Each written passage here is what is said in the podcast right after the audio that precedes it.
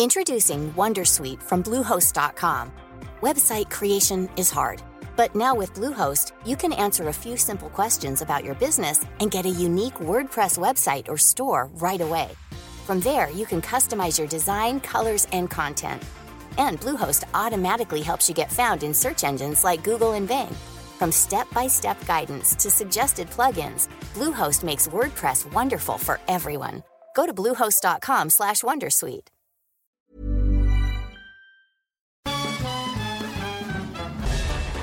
Farándula 021 es un podcast de cultura pop, donde analizaremos sin piedad series, películas, programas, música, moda, tendencias, libros, redes sociales y hasta figurosas e inventadas. Cada jueves un nuevo episodio, con Horacio Villalobos, Pilar Bolívar, Mauricio Valle, Maniwis, La Supermana, Alejandro Broff, Jeremy Cruz y Mario Lafontaine. Farándula 021, un podcast con periodistas, psiquiatras y vestidas. Hola. Hola. Hola. Hola, hola. ¿Estás ahí? ¿Quieres saber lo que está pasando en tu país y en el mundo en pocos minutos? Te lo cuento.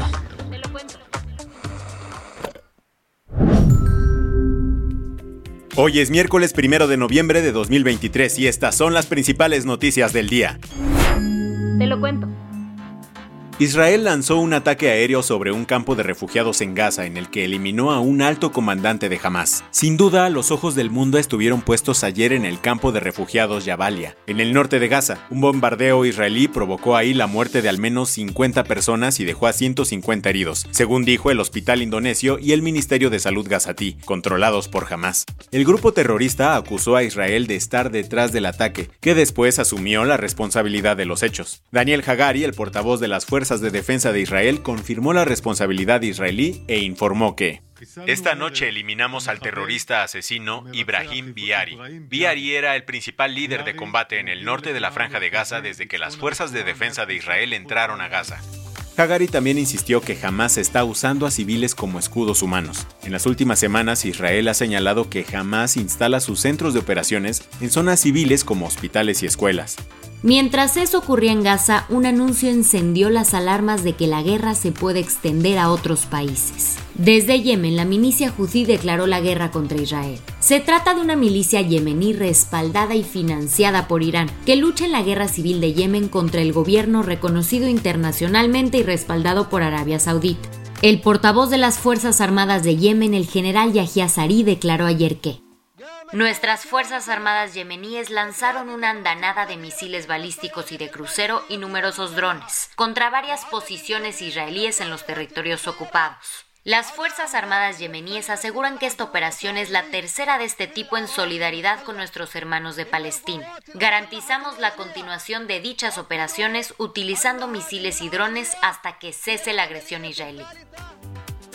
Dicho y hecho, el martes lanzaron drones y misiles balísticos hacia Eilat, la ciudad más al sur de Israel. En respuesta, el sistema de defensa aérea Arrow de Israel interceptó la amenaza. Sin embargo, Sari advirtió que los ataques continuarán hasta que cese la agresión israelí. La declaración que llegó ayer desde Yemen dejó en claro algo.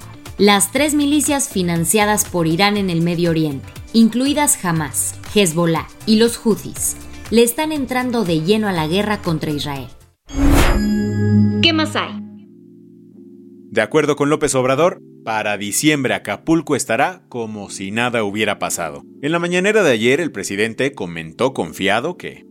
Tengo el sueño, el ideal que vamos a convertir en realidad entre todos, como se está haciendo, de que ya en la Navidad eh, las familias van a estar muy contentas en Acapulco. No va a haber amarga Navidad. ¿Y cómo planea lograr esto? Andrés Manuel propuso que los 15 mil millones de pesos que el gobierno se adjudicó de los fideicomisos del Poder Judicial se utilicen para ayudar a los damnificados. La que hizo segunda la idea del presidente fue Norma Lucía Piña, la presidenta de la Suprema Corte y del Poder Judicial. En un comunicado le dijo a AMLO que le entraba dándole este dinero a los acapulqueños, siempre y cuando el presidente le aclarara cuáles serían los mecanismos para entregar las ayudas con total transparencia. Pero ni con toda esa lana, ni con los 18 mil millones de pesos que tenía el Fonden, se lograría reconstruir al puerto. De acuerdo con la firma de análisis de riesgo especializada en desastres naturales y guerras, Enki Research, citada por el país, la reconstrucción de Acapulco podría costar 15 mil millones de dólares, o sea, más de 270 mil millones de pesos. Y es que las autoridades locales calculan que aproximadamente el 90% de los hoteles y negocios fueron dañados. Por eso, la Cámara Mexicana de la Industria de la Construcción estimó que la reconstrucción de Acapulco tardará entre 5 y 10 años. Mientras tanto, Acapulco sigue sumido en una crisis que día con día se hace más grave. Se cumplen seis días del paso de Otis en Guerrero. El reporte oficial es de 47 personas fallecidas y 54 desaparecidos. Muchas personas están reunidas en este lugar porque están buscando a familiares marineros desaparecidos. Las colonias más pobres de la ciudad siguen en la oscuridad. No hay ayuda, no hay de alimentos. ¿Dónde está el gobierno, Dios mío? Las que tienes que saber. Jesús Esma, el líder del Partido Verde en la Ciudad de México, advirtió ayer que su partido romperá la coalición con Morena en las próximas elecciones si Omar García Harfuch no es el candidato a la jefatura de gobierno. Este ultimátum agita aún más las aguas en el bloque gobernante, que ya de por sí enfrentan el reto de cumplir las normas de paridad de género del INE. Debe postular a mujeres en al menos cinco de las nueve entidades donde se elegirán gubernaturas. Mientras Morena le echa ojo a otras opciones como Clara Brugada, Mariana Boy y Hugo López Gatel, Sesma jura y perjura que solo Harfuch tiene la fuerza para contender en 2024. El reloj no perdona y la decisión final de Morena se espera para el 10 de noviembre. Rusia informó ayer que detuvo a dos de sus soldados. Están acusados de cometer presuntas atrocidades durante la invasión a Ucrania. Según el Kremlin, estos uniformados asesinaron la semana pasada nueve civiles, de los cuales dos eran niños, en el territorio ocupado de Volnovac. Este hecho también fue reportado por funcionarios ucranianos quienes señalaron que la familia fue asesinada porque no quiso entregar su casa a los soldados rusos. Esto es un raro reconocimiento de que el Kremlin estaría cometiendo crímenes de guerra, aunque algunos expertos aseguran que Rusia solamente está haciendo la finta de que le preocupan estos hechos. Si el interés tiene pies, entonces Arabia Saudita fue el único país que se puso los tenis para ser sede del Mundial Masculino de la FIFA en 2034. Ayer fue la fecha límite para registrar las candidaturas. Y, aunque al principio Australia mostró interés, al final no se animó y evitó llenar el papeleo. Así se confirmó que Arabia Saudita fue la única candidata. Ante esto, organizaciones de derechos humanos expresaron sus inquietudes. Tal como pasó en Qatar, muchos activistas denuncian que Arabia Saudita quiere usar la Copa de del mundo para blanquear sus violaciones a derechos humanos, sobre todo contra mujeres y minorías como la comunidad LGBTIQ.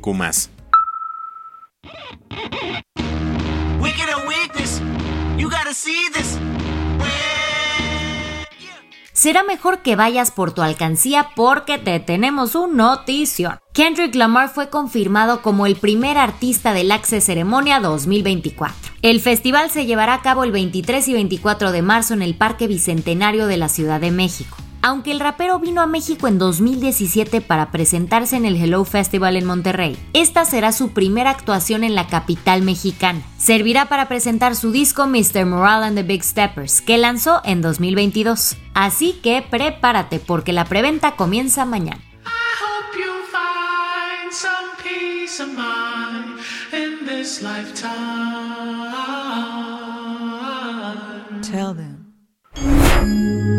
La del vaso medio lleno.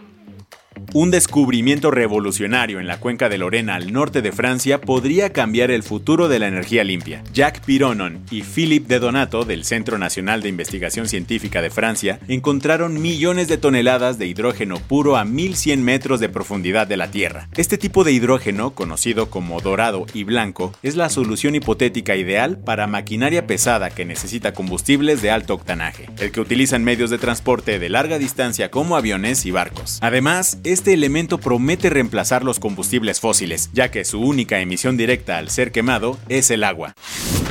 Con esto cerramos las noticias más importantes del día. Yo soy Andrea Mijares. Y yo soy Baltasar Tercero. Gracias por acompañarnos hoy en Te lo Cuento. Nos escuchamos mañana con tu nuevo shot de noticias. Chao.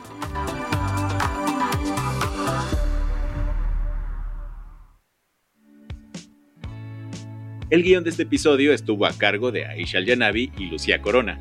Paula Gándara es la editora del guion y la dirección editorial es de Sebastián Ermenger. Gelúe Santillán es la directora creativa y el diseño de sonido está a cargo de Alfredo Cruz.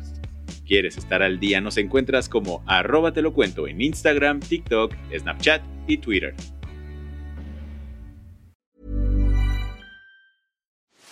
Are you ready to enhance your future in tech? Then it's time to make your move to the UK, the nation that has more tech unicorns than France, Germany, and Sweden combined. The nation that was third in the world to have a $1 trillion tech sector valuation. The nation where great talent comes together. Visit gov.uk forward slash great talent to see how you can work, live, and move to the UK.